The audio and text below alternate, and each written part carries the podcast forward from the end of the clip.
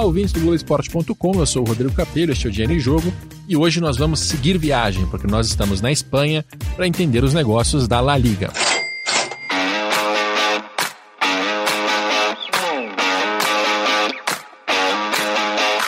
No primeiro episódio deste podcast especial, nós passamos três dias na cidade de Valência e conhecemos os bastidores de três clubes da região: o Valência, o Levante e o Villarreal. Foi legal para entender melhor como eles fazem negócios, quem são os seus donos, enfim, para saber como se comportam os clubes de médio porte na Espanha. Se você está chegando agora e não ouviu o primeiro episódio, eu recomendo fortemente que você comece por ele. Se você ouviu e sabe do que eu estou falando, vamos em frente, porque temos mais três dias de viagem. Nós chegamos a Madrid ontem à noite, pegamos um trem-bala em Valência e viemos para a capital da Espanha, como já era tarde e tínhamos todo aquele trajeto chato entre estação e hotel para fazer, não deu tempo de fazer nada especial. Eu tô com um grupo de jornalistas de vários países do mundo, todos viajando para a Espanha a convite da La Liga, e nós jantamos no hotel mesmo e fomos cada um para o seu quarto dormir.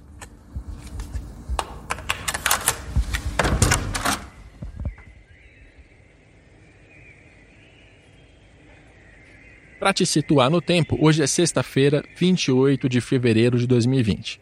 A nossa primeira parada em Madrid é na sede da La Liga.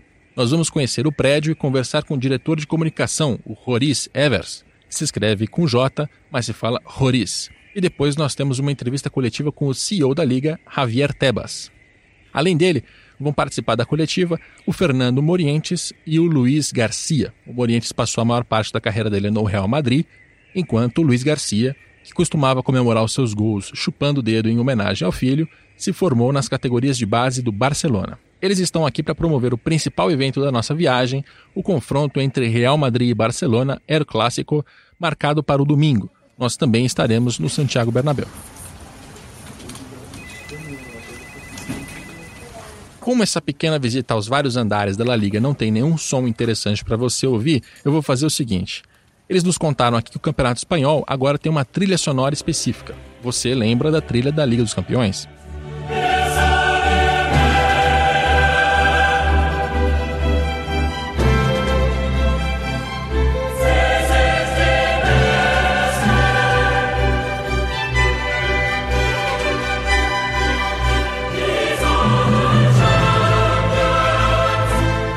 Que você provavelmente não sabe é que o Campeonato Espanhol também tem uma trilha sonora.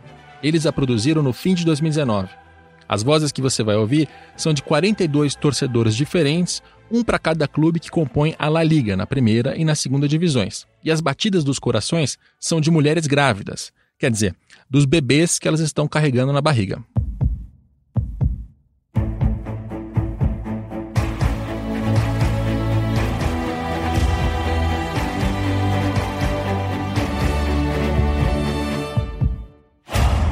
Esta é a trilha de 15 segundos que eles usam em determinados momentos da transmissão, como antes do intervalo. E agora eu vou te contar como foi a reunião com os executivos da La Liga, enquanto a gente roda no fundo a versão completa com 3 minutos e meio.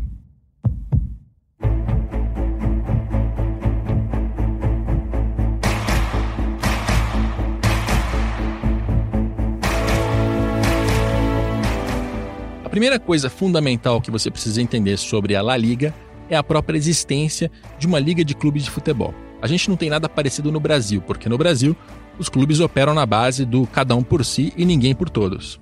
Na Espanha, os clubes se juntaram por meio desta liga para trabalhar o produto do Campeonato Espanhol de maneira conjunta. Mais do que isso, eles também fazem o controle das finanças de todos os clubes com um fair play financeiro que é ainda mais rígido do que o da UEFA. Questões que a gente vai entender detalhadamente neste podcast.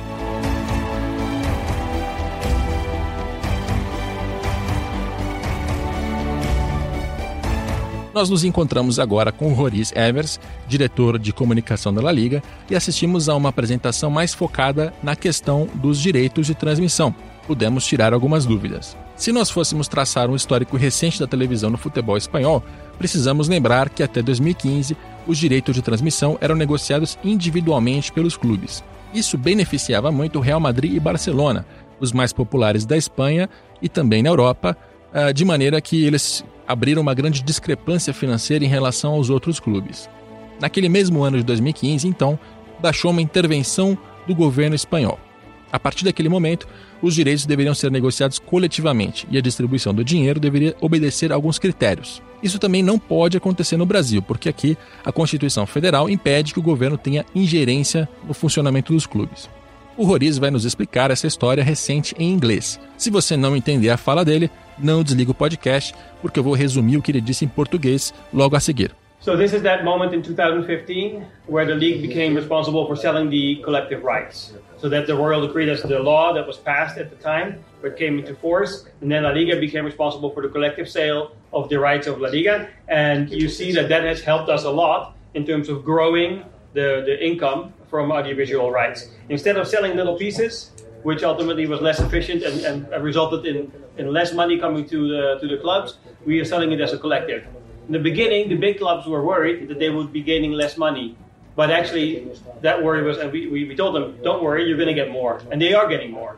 And the benefit is that the small clubs are also getting a lot more. And this has helped us a lot to go from, when I mentioned in the beginning, like 10 years ago, several uh, Spanish clubs were at the brink of financial ruin, uh, to help you know, uh, Spanish clubs and Spanish football get out of debt, uh, to, to restructure and to be where we are now in a very financially healthy uh, environment. O diretor de comunicação da La Liga disse o seguinte: houve um momento em 2015, mais precisamente no mês de maio, em que a La Liga ficou responsável por vender os direitos de transmissão de maneira centralizada. Houve um decreto real que entrou em vigor e forçou essa mudança no futebol espanhol. Aquilo ajudou demais o futebol espanhol a equilibrar os direitos. Em vez de vender pequenos pedaços de cada clube, agora eles vendiam coletivamente. No começo, os grandes clubes estavam preocupados em conseguir menos dinheiro. Então, de acordo com Roriz, a La Liga disse a eles: "Não se preocupem porque vocês vão ganhar mais". E para os clubes menores, eles passaram a ganhar muito mais. Dez anos atrás, muitos clubes estavam em condições financeiras muito difíceis, e aí essa foi uma maneira de ajudar eles a sair daquele ponto de hiperendividamento para ter um pouco mais de saúde financeira. Foi exatamente isso que o Roriz acabou de contar para a gente.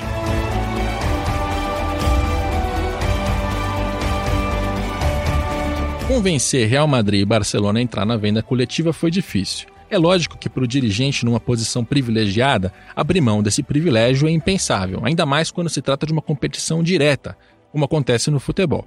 Aí entrou a habilidade política do Javier Tebas, o CEO da La Liga. No fim das contas, ele conseguiu convencer Real e Barça de que eles não ganhariam menos, pelo contrário, ganhariam mais, enquanto os outros clubes seriam beneficiados em maior proporção, ou seja, eles ganhariam muito mais. E isso só foi possível porque a La Liga conseguiu achar mais dinheiro. Aqui na nossa apresentação, o Roriz acaba de mostrar um gráfico com as receitas da La Liga por meio dos direitos de transmissão. Na temporada de 2014 e 2015, antes da intervenção estatal e da centralização dos direitos, a receita dessas duas divisões, a primeira e a segunda, foi de 860 milhões de euros. No ano seguinte, 2015 e 2016, esse valor já aumentou para 1 bilhão e 300 milhões de euros. E tem uma coisa interessante: a quantia arrecadada dentro da Espanha aumentou muito pouco de um ano para o outro, o que fez a receita realmente saltar foi a venda dos direitos internacionais. Vários anos depois, em 2020 e 2021, já com os contratos assinados, e eu tirei essa dúvida aqui com o Roriz, essa receita disparou para mais de 2 bilhões e 100 milhões de euros.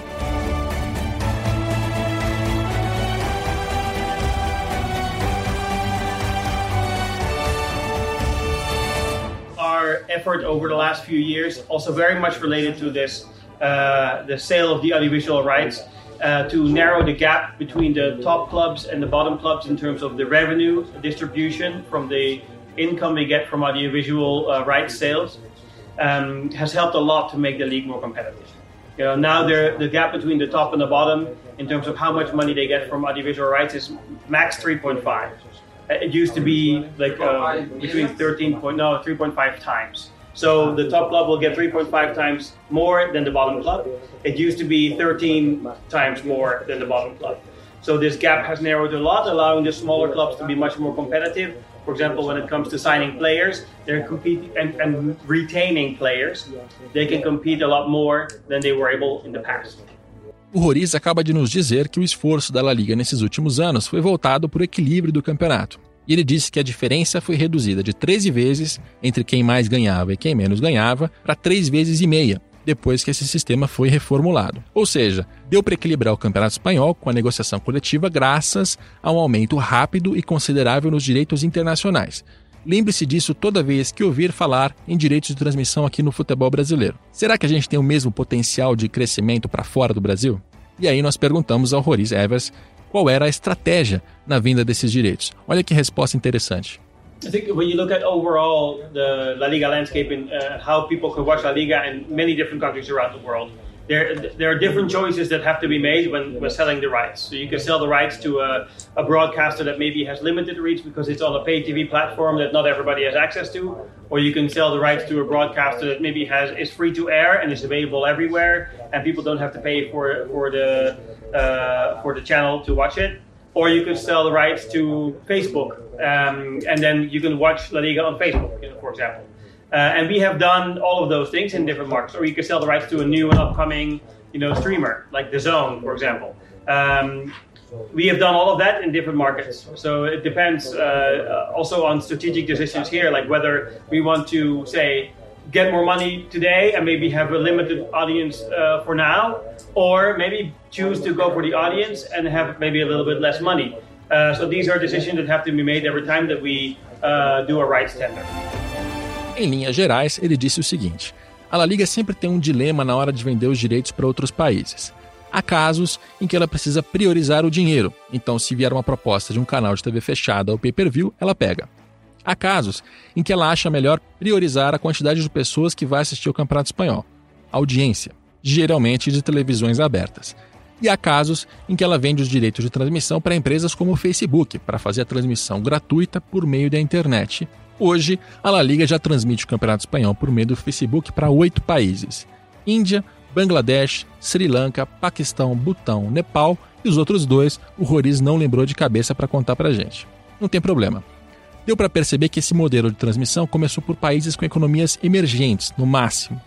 Outra informação importante nesse sentido é que os maiores mercados da La Liga são Estados Unidos e China, tratando especificamente da arrecadação com a venda dos direitos, onde há mais habitantes e também economias mais fortes. O Roriz também falou um pouco sobre os investimentos nas transmissões, em termos de quantidade de câmeras e também de qualidade da imagem, mas eu vou deixar para te contar essas informações mais tarde.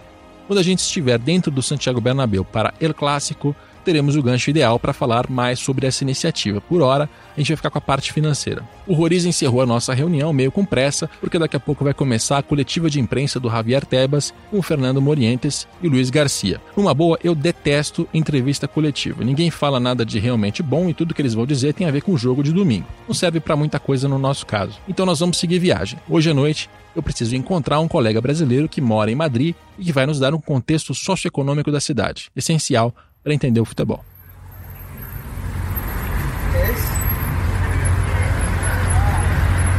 Nós viemos jantar nessa sexta-feira com o Fernando Calas. Ele é editor executivo do diário AS, o segundo maior jornal de esportes da Espanha, atrás apenas do Marca, e comenta futebol europeu no Redação Sport TV, de onde eu também tenho o privilégio de participar. Ele vive em Madrid há 11 anos. Por isso mesmo, para entender melhor o contexto socioeconômico da cidade, é essencial bater um papo com Calas. O Calas me levou num restaurante chamado Surtopia. Ele serve comida da Andaluzia, que é uma região ao sul da Espanha que faz fronteira com Portugal. Nós não comemos exatamente a comida de Madrid, mas eu achei ótimo para diferenciar um pouco o cardápio. Durante a nossa estada em Valência, comemos várias vezes paella. Não que eu não goste de paella, mas toda hora cansa.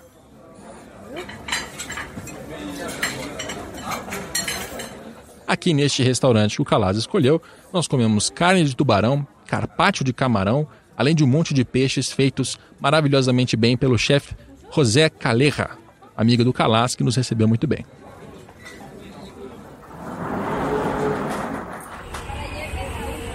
Nós acabamos de sair do restaurante por volta da meia-noite e estamos caminhando pelas ruas de Madrid até o meu hotel. Estamos bem perto do estádio Santiago Bernabéu. Eu aproveitei para perguntar ao Calas um pouco mais sobre Madrid. Que cidade, por exemplo, se parece mais com ela no Brasil? Madrid, eu acho que tem muito do estilo de vida de São Paulo, mas assim com um pouco de alma carioca. Eu acho que é uma mistura dos dois. Eu acho que tem a seriedade e tem o ritmo de vida e tem assim as opções de ócio, né, e de cultura e de restaurantes e de noite de São Paulo, mas com um pouco de alma carioca, porque é uma cidade que para o padrão europeu é uma cidade que tem um clima maravilhoso. não tem praia, mas tem um sol que brilha durante um ano inteiro. Então você está aqui em janeiro, é, pode estar 5 graus, mas está um sol tão bonito que se você não passar protetor solar, você queima a cabeça. eu que sou careca, né, que raspa a cabeça, eu tenho que passar protetor. Madrid é realmente muito agradável. Nós estamos caminhando pelas ruas depois da meia-noite, estamos naturalmente agasalhados, mas não faz um frio insuportável mesmo à noite. No mais, eu quis saber do Calas qual é o contexto socioeconômico. Sabemos que a Espanha passou por uma crise muito severa a partir de 2008, quando bancos no mundo todo quebraram. Eu quis saber do Calas qual foi a dimensão dessa crise e, claro, se ela já passou. Olha, é, eu acho assim, dos países é, da Europa Ocidental, a Espanha ela sofreu muito, mas ela não sofreu tanto quanto, por exemplo, a Grécia né, ou a Itália. Portugal, por outro lado, Portugal é um país muito menos industrializado que a Espanha. Então Portugal sempre levou, sempre teve um, um, estilo de vida assim mais precário que a Espanha, mais simples que a Espanha. Então a Espanha sim teve um problema muito sério, principalmente entre a juventude, né, de emprego. Chegou até um momento em que, no auge da crise, em 2010, 2011, é, metade, metade da população jovem do país, de menos de 25, 24 anos, não tinha emprego. Hoje em dia, a situação se estabilizou existe emprego, mas um emprego muito precário. Os salários estão muito mais baixos do que eram há 10 anos atrás. Essa ideia de que você vai vir para a Europa e morrer de ganhar dinheiro não é verdade. Os salários aqui são muito baixos. O meu salário como jornalista aqui na Espanha, eu trabalho no jornal AIS, né, que é como se fosse aqui um, um, um, o segundo maior jornal esportivo do país, é um salário que eu ganho hoje aqui no AIS, de repente, a metade, ou sei lá, um terço do que eu ganharia um jornalista do, do meu nível no Brasil. Mas aqui você não tem que pagar plano de saúde, você não tem que pagar colégio, você tem que. É, é, outra história. É um outro estilo de vida. A vida aqui é muito mais barata do que no, no Rio de Janeiro ou em São Paulo, por exemplo. A gente está quase chegando no meu hotel e de lá o Calas vai pegar um Uber para casa dele. Mas dessa caminhada eu ainda queria ouvi-lo em relação às torcidas da cidade. Madrid é a sede do Real Madrid e do Atlético de Madrid, principalmente. Correndo o risco de incorrer em algum estereótipo, como essas torcidas se dividem em classes sociais, por exemplo? Dá para dizer que o Real Madrid é mais elitista, enquanto o Atlético de Madrid é o time do proletariado? O Atlético ele é mais proletariado, isso sem dúvida nenhuma. É um time que é engraçado, né? A galera do Rio de Janeiro vai, vai, vai, vai entender um pouco isso, né? A gente fala no Rio de Janeiro, a, a área rica da cidade é a Zona Sul e a área mais pobre é a Zona Norte. Aqui em Madrid é o contrário. O sul de Madrid é a região mais proletária não tem pobreza aqui, né? Não tem região pobre. A, gente, a gente caminhou agora aqui, né, é, Rodrigo? Quase 45 minutos, uma hora da manhã, depois de jantar. Cara, com o celular no bolso, carteira no bolso, relógio no pulso, batendo papo, famílias andando na rua. Eu acho que essa é a grande diferença de morar na Europa, né? De morar numa cidade como Madrid. Você não tem que se preocupar com violência. Mas o Atlético Madrid sempre foi um, um time muito proletário, do, muito da classe trabalhadora, um time da região sul de Madrid, é um time mais sofredor, um time que sempre teve problema financeiro. Mas o Real Madrid não é um clube elitista. A imagem que tentam passar de que o Real Madrid é um... O Barcelona é muito mais elitista que o Real Madrid. Mas muito mais elitista. Mas em que sentido? Do público, a torcida. Muito mais. Muita gente fala, ah, vai me encher o saco. Mas é verdade. O, o Real Madrid, ele tem um perfil muito Corinthians e Flamengo. Todo mundo é Real Madrid. Todo mundo do caminhoneiro, do, do pedreiro ao sei lá, ao milionário. Todo mundo é Real Madrid. É isso aí. Como o Calá já te contou, nós acabamos de andar uns 45 minutos e estamos no saguão do hotel. Já passou da uma da manhã. Agora o Calás vai para casa dele e nós vamos para o quarto dormir, porque amanhã tem muita coisa para fazer aqui em Madrid.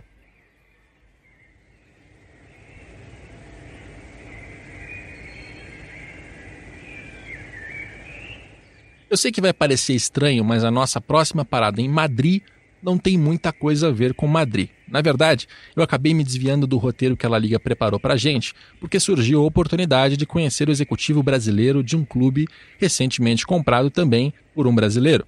Veja se você identifica quem é essa pessoa no momento que ele fez o anúncio para a cidade que estava comprando o clube. Está claríssimo que é um, um equipo eh, e uma cidade increíble, con muchísimas oportunidades y sobre todo un potencial eh, tremendo. Así que intentaré de, de poner todo mi conocimiento de fútbol eh, a disposición de nuestros jugadores, intentar de hacer un, una gestión eh, eficaz y, y, hacer con que el club y la ciudad pues eh, salgan con muchos beneficios y sobre todo nuestra gente.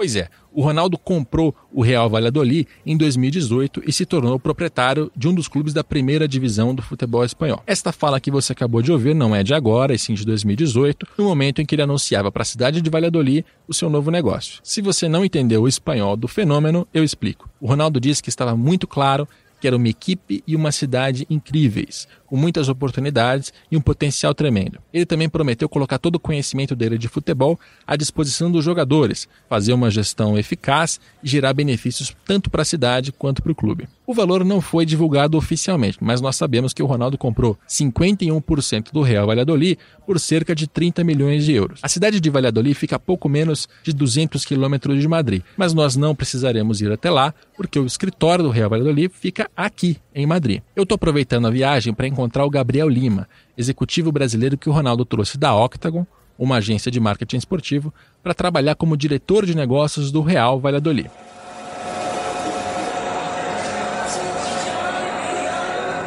Nós encontramos uma mesa vaga no subsolo de uma padaria que fica no mesmo quarteirão do escritório dele aqui na cidade. A minha primeira pergunta, naturalmente, foi: por que o Ronaldo se interessou pela compra do Real Valladolid? A razão pela, da compra do Valladolid é muito simples, né? Foi um movimento natural da, da, da, da carreira de empresário do Ronaldo. É, ele sempre esteve envolvido no, no mundo do futebol.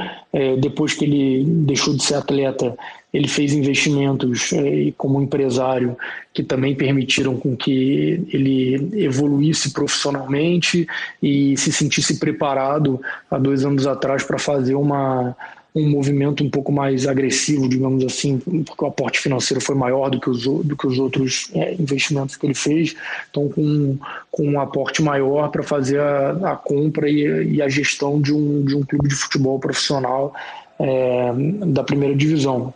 E aí, enfim, ele sempre teve o, interesse, né, sempre manifestou o interesse, foi feito um assessment, né, analisamos algumas, alguns lugares, Inglaterra, Espanha, é, Portugal e, enfim, surgiu o, o Valladolid e as razões foram, foram muito fortes pra, pela compra do time. Né?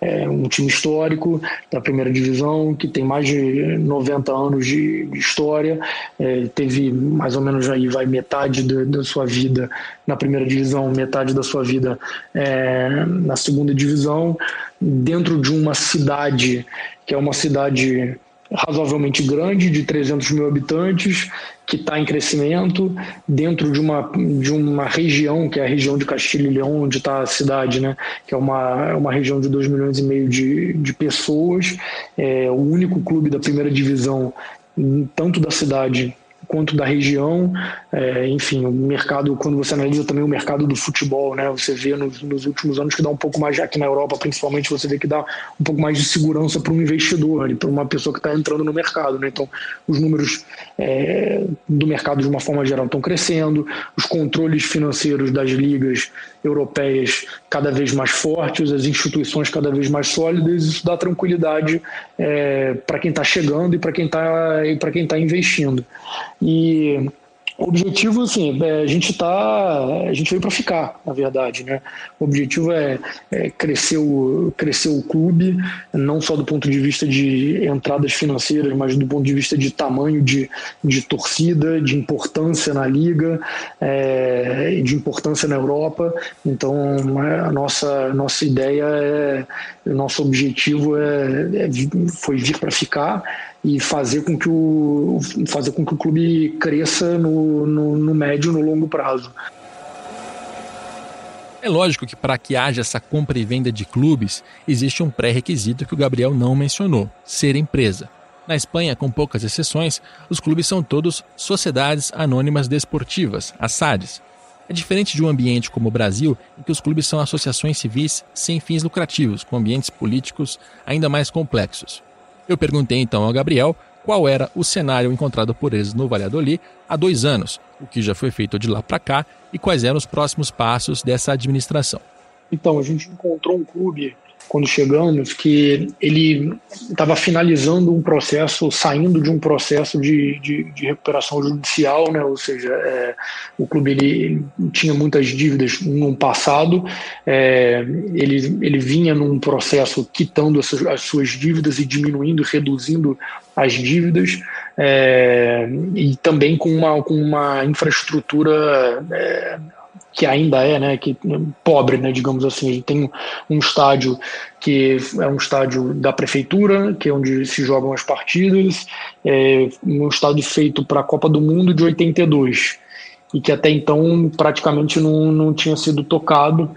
É, a gente tem um centro de treinamento que é um centro de treinamento é, pequeno, mas que está justo é, ao lado do, do, do, estádio, então com, é, com, uma, pouca infraestrutura, digamos assim. É, mas um clube que estava num processo de reorganização. Então a, a, nossa entrada, eu acho que ela e a entrada do Ronaldo, obviamente, ela catalisou um pouco desse desse processo de, de, de organização. Hoje a gente tem uma dívida super pequena, totalmente controlada.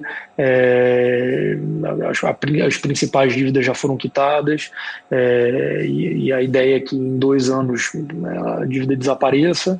É, a gente fez no primeiro ano investimentos importantes em infraestrutura, então é, o estádio, como, como, como eu te falei, é um estádio da prefeitura, né, então a gente está é, num processo de, de negociação agora com, com eles para ver o que, que vai vai ser feito, se a gente renova a, a concessão e tem uma concessão de, de, de, mais longa duração, ou se eles colocam um preço para ser efetuado uma, uma compra e passa a ser um ativo do, do clube. Então a gente fez alguns investimentos é, menores no estádio, mas que foram super importantes. Então, como o estádio era um estádio antigo, ele ainda tinha fosso, né, que é uma coisa super antiga e afasta o torcedor do, do, do, do ambiente do futebol. Então, a gente tirou esse fosso, é, então a gente tem isso fez com que a gente ganhasse é, pouco mais de 1.500 lugares no estádio, então o estádio que era um, um estádio de 25 mil e, e poucas pessoas é, passou a um estádio de 27 mil, e um pouquinho. É, a gente fez uma reforma na, nas áreas VIP, que também precisava, era, era urgente, na verdade, tava, a área VIP estava super pobre, e enfim, isso era uma forma de, é uma forma de receita importante também, né? Entradas VIP e é, camarotes. A gente fez uma, uma reforma importante, troca do gramado, então assim, a gente fez uma é, troca de alguns assentos, então a gente fez investimentos importantes do ponto de vista de de infraestrutura é, e para frente o que está se planejando é o centro de treinamento, principalmente. Né, tem alguns investimentos em estádio que ainda vão ser feitos é, nesse verão, né, que começa depois que terminar essa temporada, mas o, principal é, é o centro de treinamento. Né, a gente está numa negociação também com a prefeitura é, para ter um terreno e desenvolver um centro de treinamento que a gente tenha basicamente mais campos e que a gente possa atender melhor os, os jogadores, tanto da equipe profissional quanto da base. Então, essa é, do ponto de vista de, de, de infraestrutura, esse é são os principais investimentos que, que, que estão planejados e que, que vão ser feitos é, no próximo, no próximo, próximo ano e, e no seguinte, né? ou seja, nos próximos dois anos. O Gabriel falou na recuperação judicial e essa é uma história que eu quero contar com mais detalhes daqui a pouco. Segura aí. Quanto aos investimentos feitos, foram gastos cerca de 2 milhões e meio de euros nessas reformas do estádio que ele acabou de mencionar, dinheiro que veio do bolso do Ronaldo. Sendo que agora os desafios, como ele falou, são entre escolher um modelo de concessão ou de compra do estádio municipal e a construção de um centro de treinamento. O ponto seguinte que eu queria entender melhor é o do controle orçamentário da La Liga. Hoje, o futebol espanhol tem um fair play financeiro ainda mais rigoroso do que o europeu. Em vez de apenas fazer um acompanhamento das finanças depois que as decisões foram tomadas por meio dos balanços, impondo algumas regras e também algumas punições, a La Liga faz um acompanhamento prévio ou em tempo real, como queira chamar. Um clube precisa informar todas as suas receitas, inclusive com cópias dos contratos para aprová-las, e só pode gastar dentro delas. O Gabriel vai explicar melhor para a gente. controle financeiro, ele é. Pô, a gente analisa ele como excelente, né? Foi inclusive uma das razões é, pela qual o Ronaldo decidiu fazer um investimento aqui na Espanha, né? Por a liga ser reconhecida como é, uma das ligas mais avançadas do mundo do ponto de vista de fair play financeiro e, e controle financeiro. Isso é uma segurança grande é, para os clubes, para qualquer tipo de investidor, né? Saber que você está dentro de uma liga regulada, é, que está organizando bem as coisas e que controla é, qualquer tipo de aventureiro é, é super importante. Né?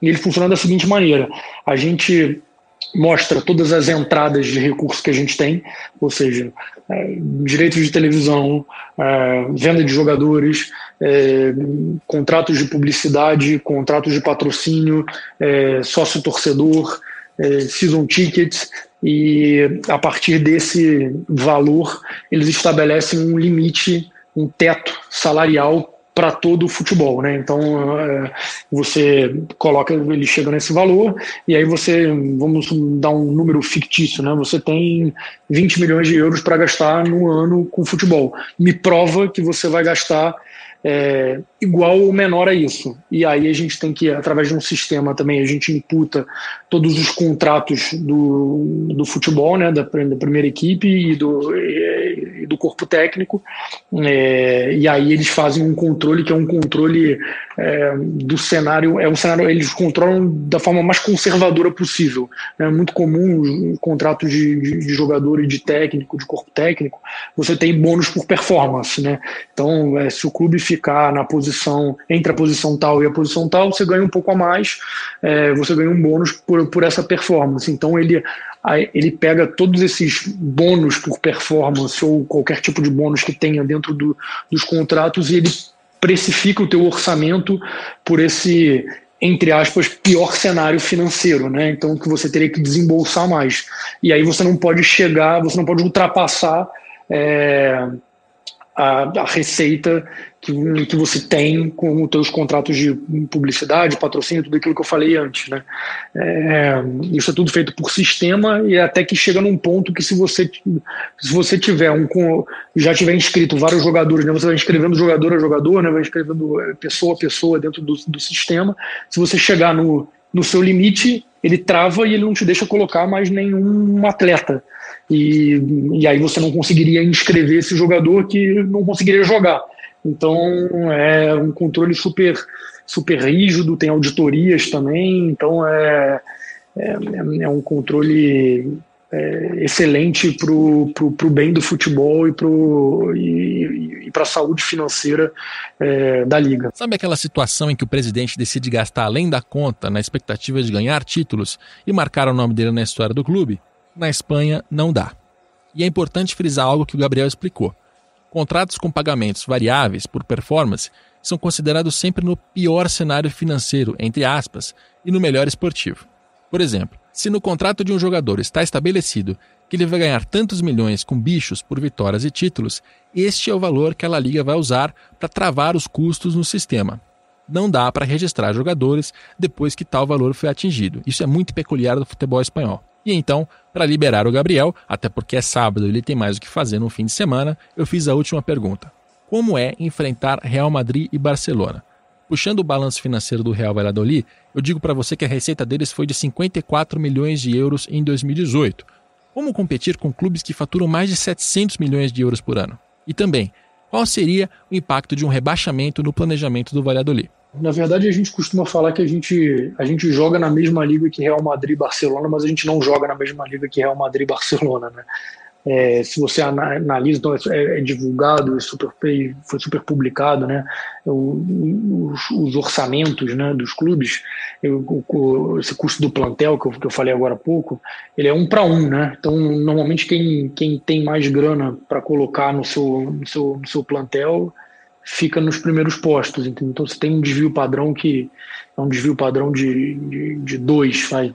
Você pode ter, se o que investe mais terminar em terceiro, nunca cai muito mais do que isso. Tem algumas exceções, como, como toda regra, existem algumas exceções, uma ou duas exceções normalmente por, é, por temporada. Né? Então, é, normalmente a gente, sabe que o, o, esforço maior nosso, e o esforço para se manter na primeira divisão, ele passa por um esforço de você conseguir mais receita para o clube. Né? É, e a gente tem plena consciência disso. É, o desafio é enorme, a liga é super competitiva. É, todos os clubes que jogam hoje né, na liga é, são clubes que estão, é, de, uma, de uma forma geral, saneados financeiramente, que estão investindo. Isso torna o nosso desafio ainda maior, né? Então a gente a gente entra, como você falou, a gente tem muita clareza que o nosso o nosso desafio e o nosso objetivo é se manter na primeira divisão. É, e aí, respondendo a tua pergunta do que muda se a gente cair para a segunda divisão ou não, né? É, a gente tem um planejamento que a gente sempre faz o planejamento na primeira e, ou na segunda, né? Então a gente já tem um, um planejamento em, feito é, em caso de descenso e não muda nada, na verdade, o, o projeto. O projeto ele ele está feito, ele está traçado e se a gente, se caso a gente, caso a gente descenda, né, que espero que não aconteça, não vai acontecer, é, não muda nada o nosso planejamento, né? A gente vira uma chave e a gente muda o nosso planejamento do primeira divisão para a segunda divisão e, e continua, os investimentos vão continuar, a gente vai continuar com, com, com os nossos objetivos, então é, a gente tem, tem tudo muito bem planejado. Por isso que eu digo que não, não impacta o, o, o que a gente está pensando no médio e no longo prazo.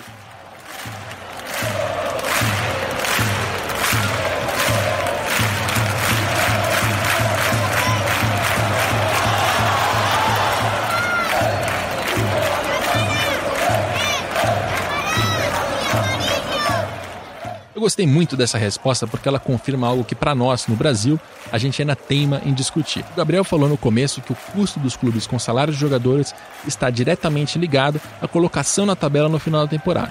Se um clube tem a 18ª folha da primeira divisão, ele pode terminar em 17º, 16º, mas não muito acima disso. São poucas as exceções nesse sentido, para cima ou para baixo, que é o que ele chama de desvio padrão.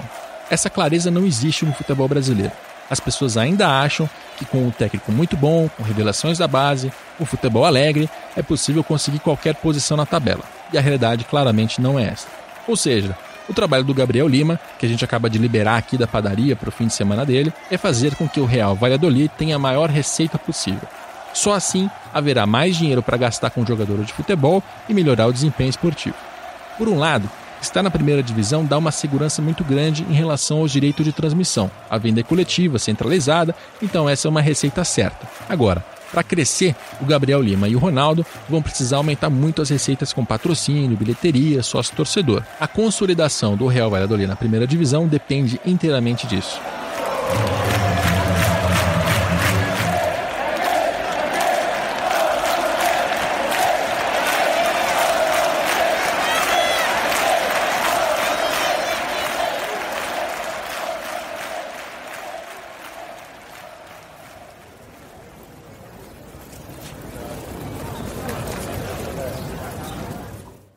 Hoje é sábado, eu tô com a tarde livre, porque os meus colegas jornalistas estão com a La Liga fazendo um tour pela cidade de Madrid, mas eu me separei do grupo para poder encontrar com o Gabriel pela manhã.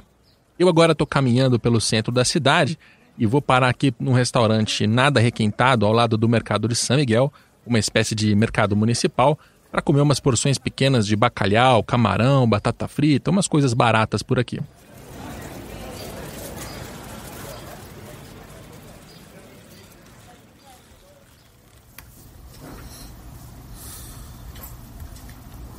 Eu não viajo muito, mas sempre que eu viajo tento passar por algumas livrarias para dar uma olhada nos livros sobre futebol. Por aqui eu encontrei um livro chamado Una História Popular de Futebol, do jornalista francês Michael Correia. O, o livro foi traduzido, com uma pegada bem à esquerda. O índice mostra capítulos sobre resistência operária contra a burguesia do futebol, ditadura, colonialismo, cultura popular. É um tipo de visão importante até para quem quer entender mais sobre o negócio do futebol. Você pode concordar, discordar, mas o importante é ter uma visão mais plural da indústria, por isso eu comprei esse livro aqui. Eu também achei um livro sobre a organização do futebol africano, de Alberto E Jogo Owono. Eu não sei se eu estou falando do jeito certo, mas o nome do livro é Indomable. A África é um continente inexplorado por nós em termos de cobertura do futebol e dos seus negócios, então tomara que seja um bom livro. E eu achei também um livro intitulado Futebol e Política, de Vasquez Montalbán, para entender melhor como é a relação entre futebol e política na Espanha. Eu vou levar um tempo ainda para conseguir ler esses livros. Se você já leu, me mande uma mensagem nas redes sociais dizendo o que achou, mas eu não posso deixar de, de comprar alguns por aqui, até para praticar o meu espanhol, porque é péssimo. Antes de pegar um Uber pro hotel, deixa eu te contar um pouco sobre a recuperação judicial. A gente já mencionou ela no meio da entrevista com o Gabriel, mas agora eu quero aprofundar um pouco mais em relação a esse assunto. Isso está esquentando aqui no Brasil, então é um exercício importante para a gente olhar quem já fez, como é o caso da Espanha, e entender o que aconteceu. Existem alguns marcos importantes na história recente do futebol espanhol. Primeiro, em 1992, o governo obrigou todos os clubes a virar empresas. Eles eram associações sem fins lucrativos, estavam muito endividados, com graves problemas financeiros e administrativos, e a solução que o governo encontrou foi forçar essa conversão de associação para empresa. Tem gente que até hoje acredita na falácia de que ao mudar a estrutura societária para empresa, a gestão melhora. Não melhora e não melhorou na Espanha. Nos anos 2000, estavam todos endividados com graves problemas financeiros e administrativos novamente, mesmo sendo empresas. E não tem nada a ver com ser uma sociedade anônima, o formato convencional, ou uma sociedade anônima desportiva, a SAD, que a Espanha criou aqui especificamente para os clubes de futebol. Tanto faz a estrutura, o que realmente importa é a gestão dela. O segundo momento primordial para entender o futebol espanhol veio em meados dos anos 2000. Foi quando surgiram as primeiras recuperações judiciais de clubes. Primeiro veio o Las Palmas em 2004, depois o Sporting de Gijón em 2005, o Málaga em 2006 e dali em diante, mais de 20 clubes entraram em recuperação judicial, principalmente no início dos anos 2010.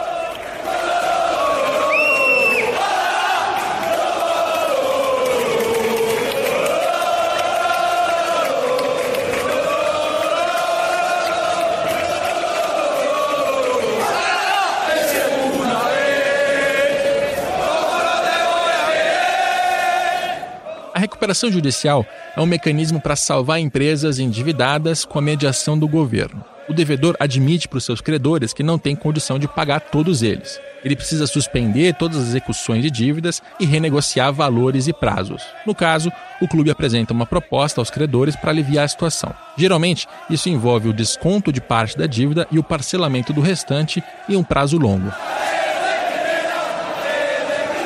É importante dizer que na Espanha os clubes tiveram benefícios questionáveis nesse processo. A legislação proíbe, por exemplo, que credores deem descontos maiores do que 50% da dívida. Proíbe também que o prazo para pagamento seja superior a 5 anos, mas teve um monte de clubes com condições melhores do que essas. O Betis conseguiu 50% de desconto e parcelou o restante em 10 anos, acima do prazo. O Celta de Vigo ficou em 5 anos no prazo, mas ele pegou um desconto de 85%, acima do valor permitido. Até o Real Valladolid, que ainda não era propriedade do Ronaldo naquela época, se deu bem com o processo. Eles conseguiram 70% de desconto sobre as dívidas e parcelaram o restante em oito anos, ambos acima dos limites da legislação. Isso aconteceu porque os juízes encarregados dos casos entenderam que eram situações excepcionais, então eles aliviaram a barra dos cartolas. O futebol foi tão privilegiado que gerou até estranhamento entre os espanhóis. Para você ter uma ideia, empresas comuns têm em média 90% de fracasso, entre aspas, na recuperação judicial. Isso significa que os credores recusam a proposta feita pelo devedor, que tem todos os seus bens então leiloados e vendidos para que o dinheiro seja usado para pagar essas dívidas, tanto quanto for possível. No caso do futebol, praticamente todas as recuperações de clubes deram certo, entre aspas. Lendo aqui um longo artigo do economista Manuel Rico Lopes, eu consegui entender um pouco melhor por quê. A resposta também tem a ver com o governo. As empresas não costumam ter dívidas fiscais muito altas, mas os clubes sim. E as diferentes esferas do governo espanhol acabaram aliviando a barra dos clubes também na hora de renegociar essas dívidas. Para você ver que não é só no Brasil que tem Profut, Refis e uma certa complacência do governo. Isso também aconteceu na Espanha. A grande diferença é que no futebol espanhol, a reestruturação dos clubes não acabou nas recuperações judiciais. Esse foi um mecanismo usado pelo futebol para reduzir dívidas, mas depois disso uh, entrou em vigor a negociação coletiva dos direitos de transmissão, controle orçamentário da La Liga, temas que a gente já comentou nessa viagem. Esses movimentos ajudaram a equilibrar a competição entre ricos e pobres e também a tornar o mercado mais responsável. Ou seja, o governo aliviou de um lado, mas impôs condições do outro. Lembrando que a redistribuição do dinheiro da televisão aconteceu graças a uma intervenção estatal. A existência de uma liga foi fundamental, tanto que hoje, se um clube não paga os seus acordos, a La Liga tem poder suficiente para reter o pagamento das cotas de televisão e direcionar o dinheiro para credores. Tudo isso ajuda a explicar por que o Ronaldo comprou um clube na Espanha e não no Brasil.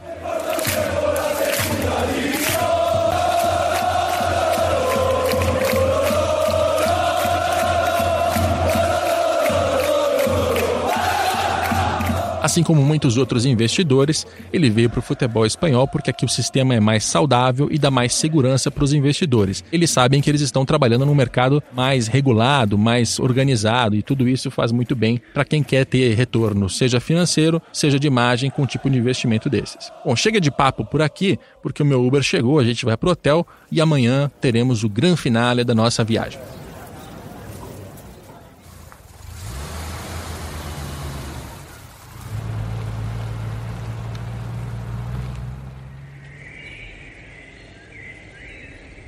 Domingo, 1 de março. Hoje é dia de El Clássico. Real Madrid e Barcelona no Santiago Bernabéu pelo Campeonato Espanhol. Eu vou fazer o seguinte: lá dentro do estádio, enquanto rolava o jogo, eu gravei o som ambiente para você ter uma ideia do que é a partida. Eu não vou falar do jogo em si, porque você já sabe tudo sobre ele. O Real Madrid ganhou de 2 a 0, teve gols de Vinícius Júnior e Mariano, e isso não é nosso assunto aqui no Dinheiro em Jogo. Então a gente vai fazer da seguinte maneira: eu vou te contar um pouco mais sobre os bastidores deste grande evento, enquanto você sente aí a atmosfera do estádio.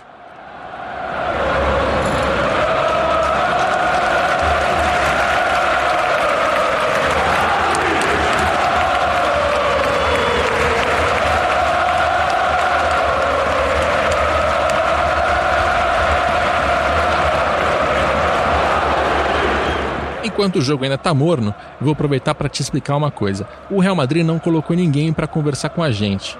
A gente até conheceu aqui o Emílio Butraguenho, que é um grande ídolo do Real Madrid dos anos 80 e 90. Ele nos recebeu antes do jogo, mas basicamente foi para tirar foto e apertar a mão, porque ele não estava autorizado a dar entrevista. Então, infelizmente, eu não tenho nenhuma entrevista para compartilhar com vocês. Primeiro, eu tenho que admitir uma coisa. Eu esperava que a atmosfera fosse muito mais calorosa do que a que eu encontrei aqui. Nós temos mais de 78 mil pessoas aqui no Santiago Bernabéu e eu juro para você, tem alguns momentos em que você percebe até um certo silêncio.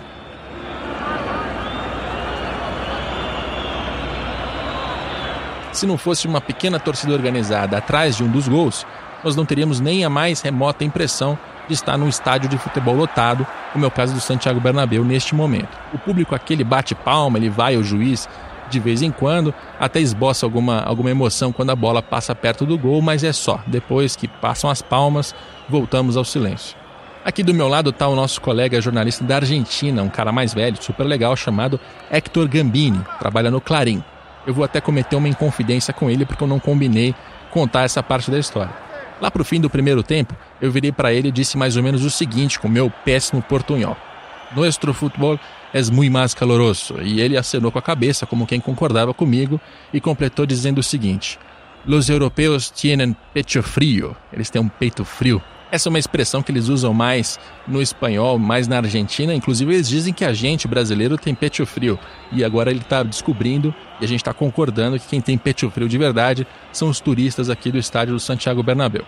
E eu fico pensando, se nós, brasileiros e argentinos, conseguíssemos ter um futebol tão organizado e rico como o espanhol, com certeza nós teríamos mercados muito maiores, porque as nossas torcidas proporcionam uma atmosfera que é muito diferente da que a gente está vendo aqui. Uma das explicações para essa atmosfera é o perfil da torcida que está aqui do meu lado. Tem muito turista, muito mesmo.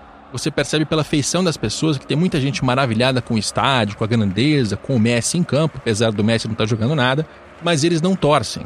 Do ponto de vista financeiro, funciona. Como eu já contei no primeiro podcast dessa viagem, o Real Madrid tira por ano mais de 170 milhões de euros o que eles chamam de match day, a combinação de ingressos, sócio, receitas ligadas ao estádio e ao dia do jogo, enquanto outros clubes na Espanha não fazem nenhum décimo disso. E isso nos mostra que a globalização do Real Madrid impacta todas as fontes de receitas. É natural que nos direitos de transmissão exista uma influência muito clara dos mercados estrangeiros. Nos patrocínios, quem patrocina para valer o real também sabe que a marca vai ser exposta por países no mundo inteiro, pois a audiência é global. O que os números do balanço e essa pequena experiência dentro do Santiago Bernabéu mostram para gente é que até no match day existe um impacto muito claro dessa globalização.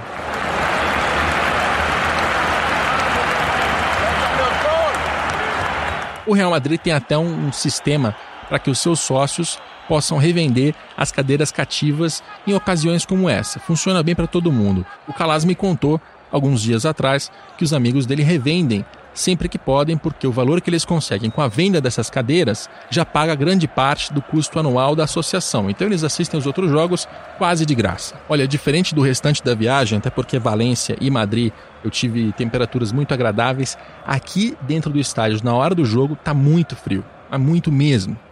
A temperatura da cidade está em 5 graus Celsius. O Santiago Bernabéu tem um sistema de aquecimento, uns aquecedores que eles penduraram na, na cobertura, que supostamente eleva a nossa temperatura aqui uns 10 graus, de acordo com o funcionário do estádio. Mas eu não posso dizer que isso é verdade, porque está muito frio. Nós fomos convidados pela La Liga para assistir ao jogo em uma área VIP. Não é um camarote, são arquibancadas, mas é uma área VIP. Então por isso, quando a gente chegou, tinha um cobertorzinho para cada um e uma capa de chuva. Eu tô assistindo o jogo com cobertor, até roubei o cobertor do assento do lado que estava vago e mesmo assim tô passando muito frio.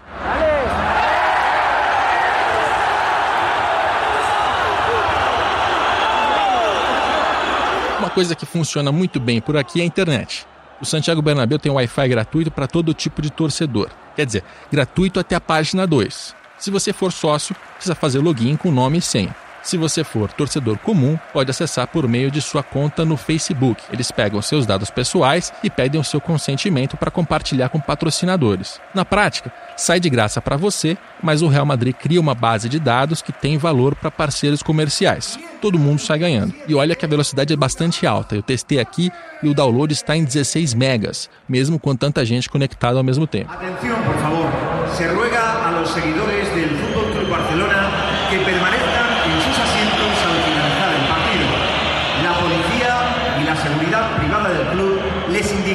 el momento de abandonar el estadio. Muchas gracias por su colaboración. Deixa eu te falar um pouco mais sobre El Clássico. Afinal, este é o grande evento da nossa viagem. É legal pensar que a La Liga tem uma noção do que é esse confronto. Real Madrid-Barcelona, Barcelona-Real Madrid. Ele é o mais importante do calendário. É o melhor produto para ser consumido, exportado, é a hora de bater bumbo.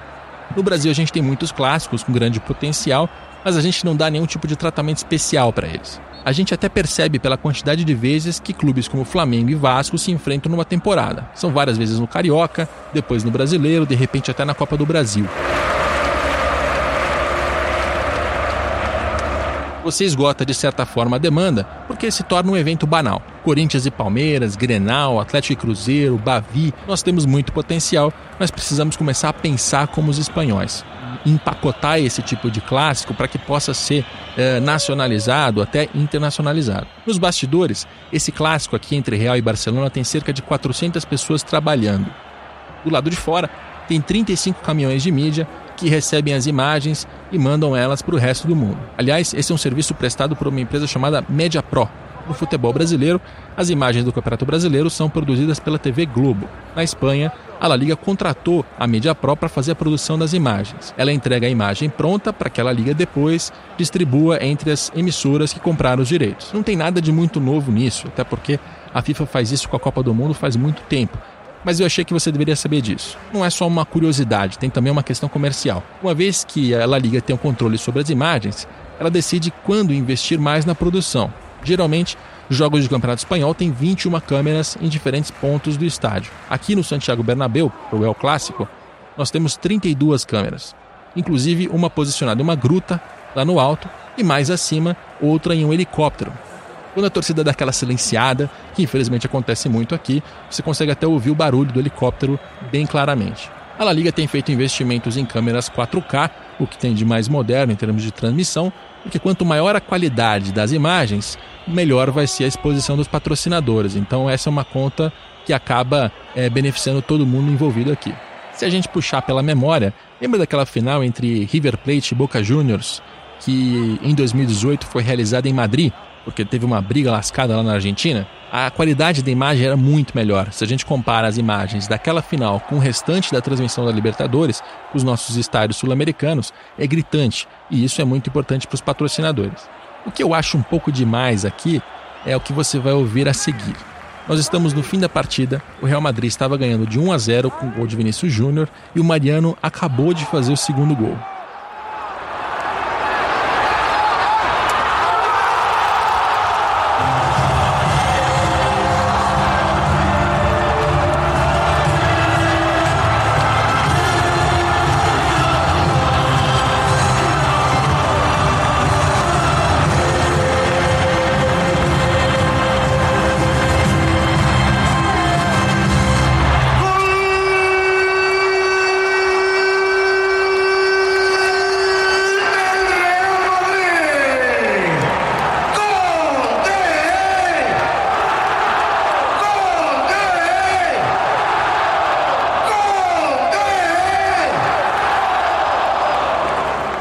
Tentativa de dar uma animada na torcida, o locutor do estádio entra com alguma frequência para fazer alguma graça. Ele diz o primeiro nome do jogador e a torcida completa. Ele grita e espera que as pessoas acompanhem. Pode ser que isso funcione lá nos esportes americanos, nos Estados Unidos. Lá tem até labareda de fogo atrás do gol é, para depois que, que sai um, um tento. Agora, aqui no futebol, no futebol europeu, mesmo no futebol europeu, eu acho meio tosco. E aqui vai terminando a nossa viagem. Eu espero que você tenha curtido os três dias em Valência, no primeiro episódio do nosso podcast. Agora os três dias em Madrid. São vários assuntos diferentes que a gente passou e que eu acho que são muito importantes para o nosso desenvolvimento enquanto futebol brasileiro. Eu sinto que a gente está muito atrasado em relação ao resto do mundo e no caso da Espanha ali pelo menos uns 10 ou 15 anos de atraso.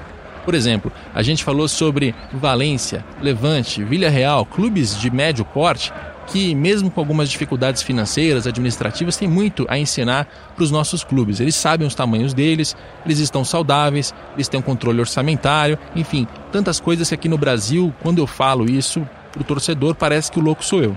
Eles também já avançaram em questões básicas, como a organização de uma liga, que a gente não tem no Brasil, a negociação coletiva dos direitos de transmissão, que a gente também não tem no Brasil, um controle orçamentário feito pela própria liga, que é bastante rígido, um fair play financeiro algo que só agora a gente começa a, a engatinhar aqui no futebol brasileiro, são todas as questões estruturais do futebol espanhol que podem mostrar para a gente vários caminhos a seguir.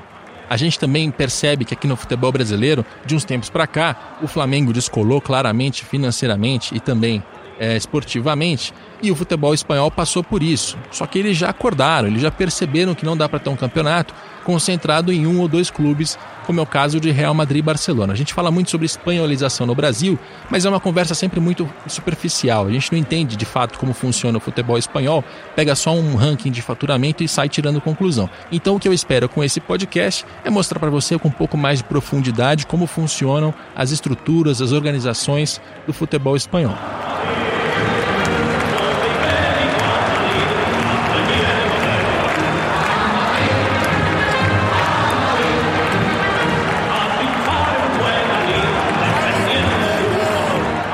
Eu não sou de terminar podcast deixando agradecimentos, mas eu quero fazer alguns agradecimentos especiais. Primeiro, a La Liga pelo convite. Como você sabe, eles convidaram a gente, pagaram todos os meus custos. Não é sempre que a gente pode aceitar viagens desse tipo, mas nesse caso, excepcionalmente valeu a pena porque era uma experiência que claramente eu não conseguiria fazer sozinho. Meu segundo grande agradecimento é para o Leonardo M. Bianchi, que é o produtor deste podcast, teve um grande trabalho de edição. É a primeira vez que a gente faz um podcast com um formato um pouco mais ambicioso, né? um diário de viagem. A gente vai voltar nos próximos podcasts a fazer no nosso esquema de entrevista, mas fica aqui a, a nossa tentativa e quando der para fazer de novo, certamente a gente vai fazer. E quero lembrar também que esse podcast tem a coordenação de André Amaral, e de Rafael Barros. A gente se vê mais uma vez segunda-feira que vem, agora no Brasil.